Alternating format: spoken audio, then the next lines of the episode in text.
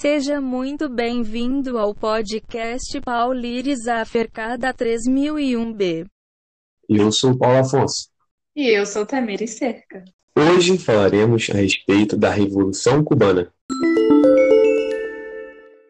Bom, e tudo teve início ali com a independência de Cuba, né, que foi através do, de uma guerra. Houveram, na verdade, três guerras em Cuba para que eles conseguissem se despender daquela dependência que tinham da Espanha.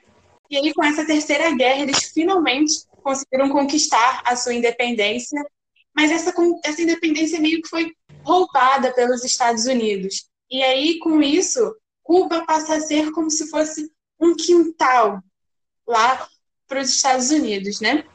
Os Estados Unidos investiam em Cuba, mas não nos cubanos. Enquanto eles viviam em miséria, passando fome e apertos, os grandes dos Estados Unidos utilizavam Cuba como férias, como diversão, como um parque. Os Estados Unidos tomou tanta conta de Cuba que na Constituição cubana foi implementado a emenda Platt.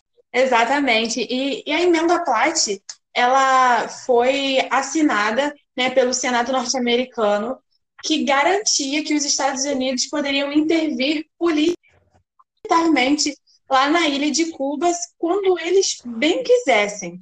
Então, realmente, como você disse, ele, os Estados Unidos tomou tanta conta de Cuba, eles tiveram tão ali que eles achavam que a partir desse momento eles poderiam invadir quando eles quisessem. E aí, com essa implementação da emenda Platt, começa a surgir, começa a nascer um certo sentimento de nacionalismo nos, nos cubanos. E esse sentimento ficou por parte de Fidel e seus companheiros, onde as primeiras aparições deu ao ataque ao quartel, onde Fidel e seus companheiros atacaram atrás de armamento para o início da revolução. Porém, de primeiro momento, deu tudo errado. Muitos foram mortos, alguns fugiram, mas muitos foram presos e torturados. Fidel foi preso e ele mesmo foi seu próprio advogado, onde fez um famoso discurso que a ele a. Se habla con frecuencia de los derechos humanos,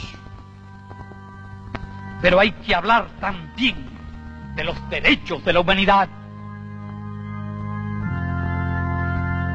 ¿Por qué unos pueblos han de andar descalzos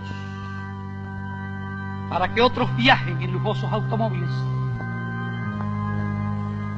¿Por qué unos han de vivir 35 años para que otros vivan 70? ¿Por qué unos han de ser míseramente pobres para que otros sean exageradamente ricos? Hablo en nombre de los niños que en el mundo no tienen un pedazo de pan. Ele e seu irmão foram ao México onde seu irmão lhe apresentou o famoso Che Guevara, que se juntou ao grupo onde resolveram voltar a Cuba e tentar recuperação. Foram eles e a tropa uma lancha chamada Grama, onde chegaram novamente sob forte ataque. Muitos mortos, porém dessa vez fugiram e fugiram para os montes. Então, Fidel e sua tropa sobem na montanha, se escondem por um tempo e, pouco a pouco, vão atacando acampamentos militares para adquirir armamento e, consequentemente, adquirindo território. O presidente fica com medo e logo foge. E aí, com essa fuga do presidente, os irmãos Castro, Che Guevara e toda a tropa que tinha se juntado a eles conseguem conquistar a capital, Havana, né? E aí, com essa conquista, eles também conseguem uma, uma provisória ali, uma, uma provisória conquista dos nacionalistas cubanos também. E aí, com, com essa provisória, os Estados Unidos organiza e envia um ataque para Cuba. Mas dessa vez foi diferente. Cuba não foi severamente massacrada. Pelo contrário, quem dessa vez se ferrou foi o exército americano. Mas logo Fidel se ligou que Estados Unidos acabaram de virar um verdadeiro inimigo. Nada melhor do que se juntar ao inimigo do seu inimigo é nessa parte que a União Soviética entra no jogo. E aí, com a entrada da, da União das Repúblicas Sociais Socialistas, ali para ajudar Cuba.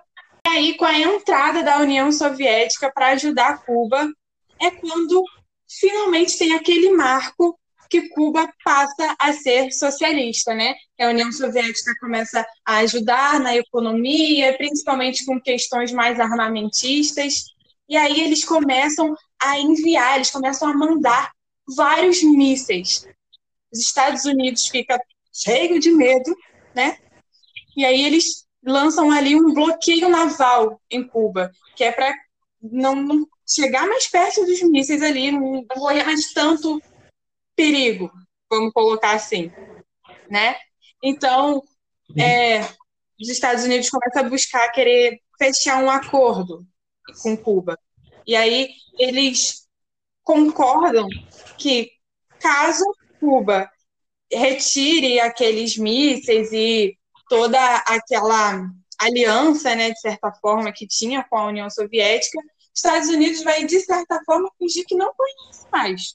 Vai é, tirar, de certa forma, a emenda Platt e toda a toda aquele anseio de intervenção que tinham ali naquele território.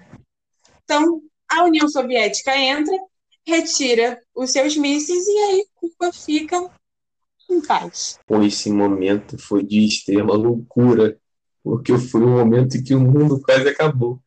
Porque uma bomba atômica faz um estrago que, caraca! Então é isso. Muito obrigado por ouvir nosso podcast. Nos dê nota 10. Um beijo da voz do Google.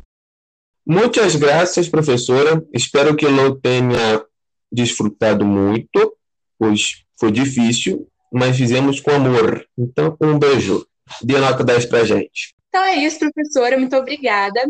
Dá 10 pra gente. Um beijo.